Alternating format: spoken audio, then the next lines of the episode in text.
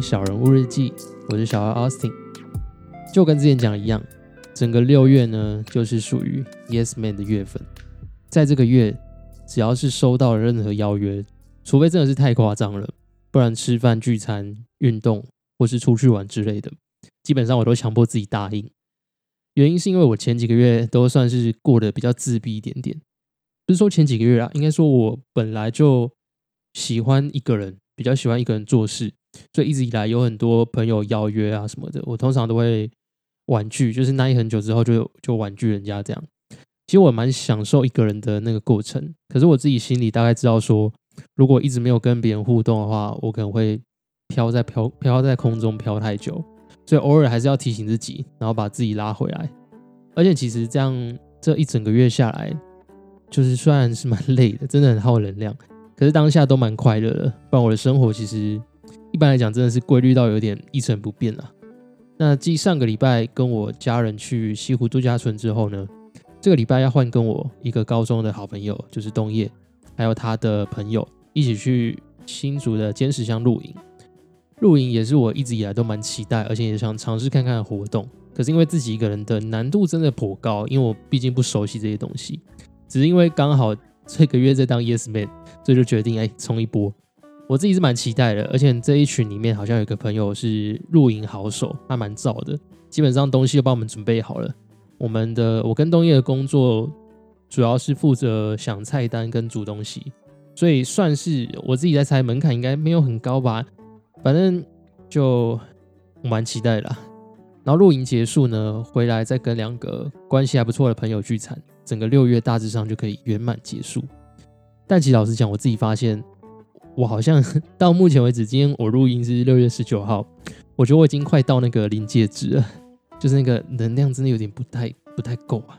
虽然说上个礼拜其实也才放两天假嘛，整整两天，我其实完全没干嘛，我就坐在咖啡厅一整天，可是我觉得就蛮爽的，而且那种独处充电的感觉真的是。很难很难讲啊，但真的是还蛮享受那个 feel 的。但因为那个比例的关系，我觉得好像整体来说还是有点不太够，就开始发现自己去参加聚会玩的那个疲累感啊，一直往外在炸。我印象比较深刻的是，我跟我家人去玩回来之后的那个那一天呢，我们从苗栗回来，一回到家我就觉得莫名超累，而且我一句话都不想讲，就回房间。就我家人没有发现，不然应该会觉得我在不爽什么。就那个反差很大，其实我自己也有意识到，我现在反差很大。可是当下就觉得，这个时间点要是有人跟我讲话，我一定会臭脸给他看，我可能会爆炸。所以我就赶快东西放一放，我就赶快回房间去。总之我那个晚上就觉得心情超级差，而且那个 emo 的 feel 一直疯狂的在升华，所以我就边打开了 podcast 听那个古癌最新的一集。听古来其实蛮快乐的，通常我只有在健身的时候，有时候重量做到一半笑出来就会 K 住，但其实真的蛮疗愈的。然后听到他每一集都有 Q&A 嘛，听到 Q&A 的时候，有一位听众说他自己因为忧郁啊，还有各种原因，在硕二的下学期决定休学，然后从准备考试到现在已经花了大概四年的时间，他的感受是好像这一切都已经化为乌有，加上已经二十八岁了，还没有正职。也还没有什么专业技能，英文能力也普通，加上心理状态不太好，所以求职路上一直都在碰壁。到现在呢，就只能待在家里面，生活没有什么动力前进，也害怕跟人接触，不知道自己的人生该怎么办。我听完的时候，其实也觉得，这不就是我们人生遇到挫折时的最佳写照吗？我的意思不是说要幸灾乐祸，它发生这样子的事情，也不是说啊这个就很常见啊。但我的意思是，我觉得我们每个人遇到挫折的时候，好像都有类似的感受。就是我当下听到的时候，就觉得哇，这个很真实诶。就是我自己在不开心的时候，好像也是处在这种状态。就在那个状态的时候，你就是会觉得自己什么都做不了，什么都不会，然后两手一摊。发现自己卡在一个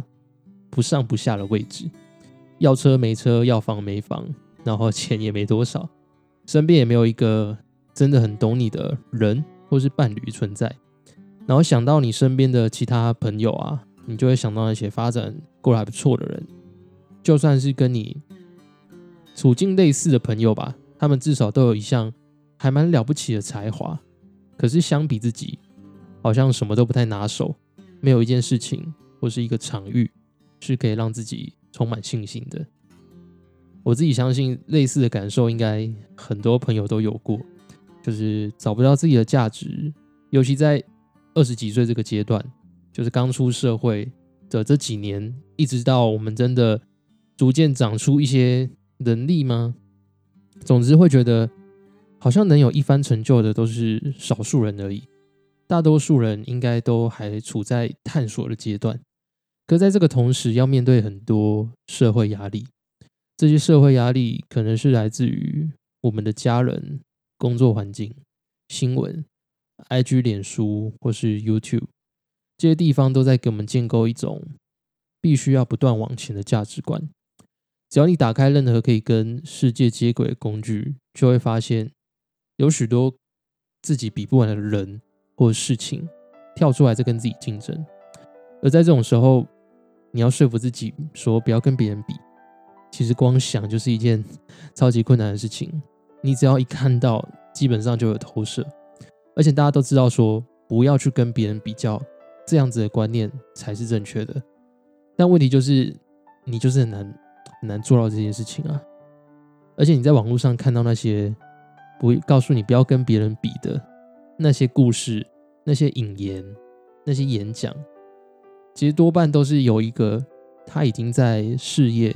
或是社会上已经取得一定的成就的人，他们此时此刻因为自己有一些成就，所以站在这里跟你说这件事情，所以你会觉得，也许他们可以这样讲，是不是因为他站在目前的维度，想要回过头来去告诉以前的那个自己，所以到头来我会觉得说，找到方法让自己快乐，好像才是最重要的，就不论你用的是什么方法。举例来讲，我觉得自己开始健身之后，整个人确实是相比之前比较有自信，因为我看到自己好像真的有在变好，就会觉得自己的训练可能是有成果的。又或者说，有些人可能本来不喜欢笑，原因是因为他的牙齿不整齐，可能歪歪的，就影响到他没有自信，所以他就想去做牙套矫正。当然，你可以叫他说不要在乎别人的眼光。可是其实说白了，这句话的意思就是告诉他说，你去学习扛住那个异样眼光的压力。但这件事情其实真的很困难，基本上你光想象那个画面，就会觉得好像有点 hold 不住。虽然我们自己都知道说，每个人最在乎的其实都是自己嘛。就仅你看到一个很奇怪的人，他可能用跳的方式走路，或是在捷运站里面大声唱歌。这件事情顶多只会让你记一两个小时，那长一点的话可能就一天嘛。你可能早就忘记了，而且根本没有人在乎你到底发生了什么事情。可是如果有方法可以让你自己用简单的方式就能快乐，那为什么不能去尝试？所以到头来有时候会发现那些很正向的言论啊，其实好像也只是另外一种社会压力，它并没有好到哪里去。我觉得这种。比较好的做法真的是疯狂的去尝试啊，就是可以想象成死马当活马医啊也没关系，只要那件事情是可以让你快乐了，当然不能伤害别人啦。但如果你可以做一点点尝试，就有机会让自己感到快乐，那比起你硬要去改变自己的认知，好得多嘛。像我一直以来都是一个比较执着的人，我超固执，我是摩羯座。所以，蛮多时候我都会为了要说服自己去改变那个认知，而让自己更加不开心。简单来讲，就像是我可能想要追求一件大家都在追求的事情，可是因为我脑袋会出现另外一个声音，告诉我这个大家都在追求的事情，好比说赚很多钱这件事情，应该不是正确的吧？那个应该。才是真正让我感到痛苦的事情，反而不是我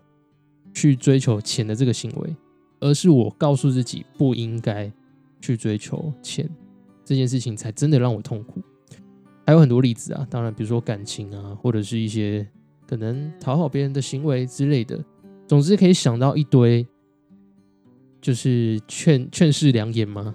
你会发现说自己好像怎么做都不对，去追求会被骂，不去追求会被另外一边批评。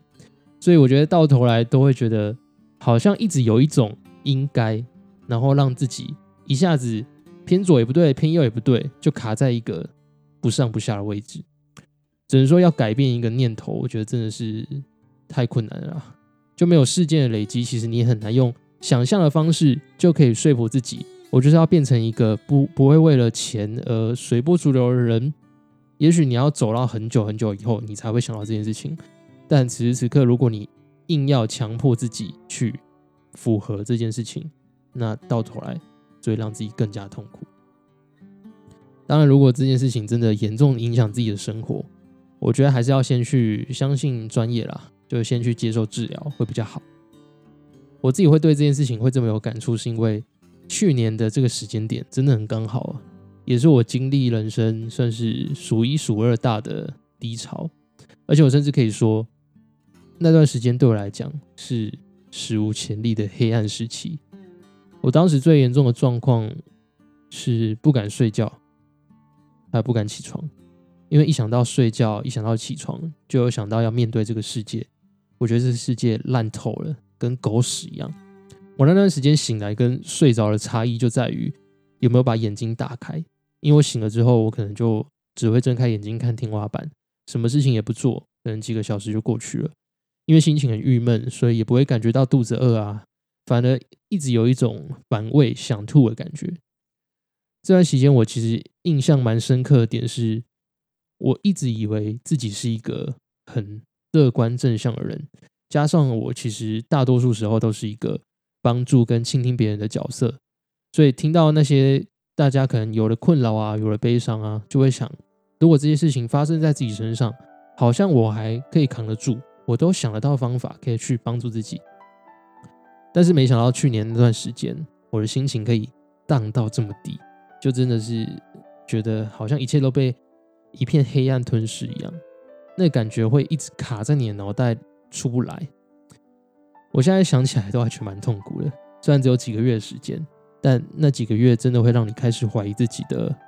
过往跟未来，你会开始质疑自己以前是不是就是一个很糟糕人。然后也会想象自己未来是不是就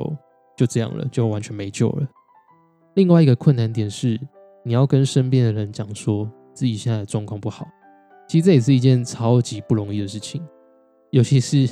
当那些很关心你你的人，他们投射出一种很同情你的眼光，你就会觉得自己好像更加可怜。在这种情况下，你反而会多给自己一层包袱，因为当你觉得自己开始好的时候，身边那些可能。过度关心你的朋友吧，他们就会露出一种“你干嘛？你不要这么勉强自己啦”的那种反应。虽然你可以想象说他们是出自于好意，但在当时真的会觉得那是另外一种更深的压力。总之呢，我在那个过程算是起起伏伏啊，然后做了各种尝试，比如说去参加各种以前我不会去的场合，像是音乐会啊，然后剧场啊，或是跟很多朋友吃饭聊天。每天打电动追剧，也试了很多，比如说正念冥想、瑜伽之类的事情。然后也因为我忘记去剪头发，所以索性就把头发给留长，然后一直直到现在。但最后我真正觉得自己好起来那个点，其实我也不太清楚。但就是某一段时间，连我自己都没有觉察到的时候，我就发现自己好像开始有一点点幽默感，就把自己以前那个可能比较搞笑的那一面找回来了。我开始可以开自己的玩笑啊，然后可以投入在一件事情身上，我才知道说，哎，我好像不一样嘞，好像好了哎。现在讲起来，其实真的蛮感谢我当时做的各种尝试，虽然我真的不知道是哪一件事情帮助到自己，而且我印象蛮深刻的是，我当时在做每一件事情，都是在用一个很厌世、很厌世的态度去做，甚至做完感受也不一定很好。我有我有时候健身到一半都会突然涌起那个很痛苦的感觉，但就是因为坚持做下去，直到后面变成规律的习惯之后，好像那个本来很痛苦的感受就慢慢消退了，而且没有因为当时的黑暗就跟着去做一些蠢事或是会让自己后悔的事情，而把自己带向灭亡。其实我那时候真的想过蛮多种堕落的方式，比如说自残啊、跳楼啊、破坏家具什么的。总之，真的是还蛮阴暗的一段期间啊，很多极端的方法都闪过我的念头，但我蛮庆幸自己没有被那个感觉拉着走，就是还保有一点点力量，然后很悲伤的在这之中挣扎，让自己可以继续生活，才会有今天可以做这样的节目。所以，听到自己的朋友，如果你刚好有一些地方卡关了，真的很想要一死百了之类的。或者做一些伤害自己的事情，我觉得都先再忍一下下。就我知道那个痛苦跟悲伤卡在自己的脑袋，真的会很不舒服。可是生命真的还很长很长一条，换一个姓名，换个地方住，搞不好可以重新来过诶。所以我觉得再多给自己一点点时间，而且你慢慢来就好，真的不用急，随时重新出发都没有关系。如果你还有力气的话，就去做一些可能会让自己快乐的事情。只要是想到，你就可以去试试看。而且只要你是愿意尝试的，我都非常非常相信你，而且也支持你这么做，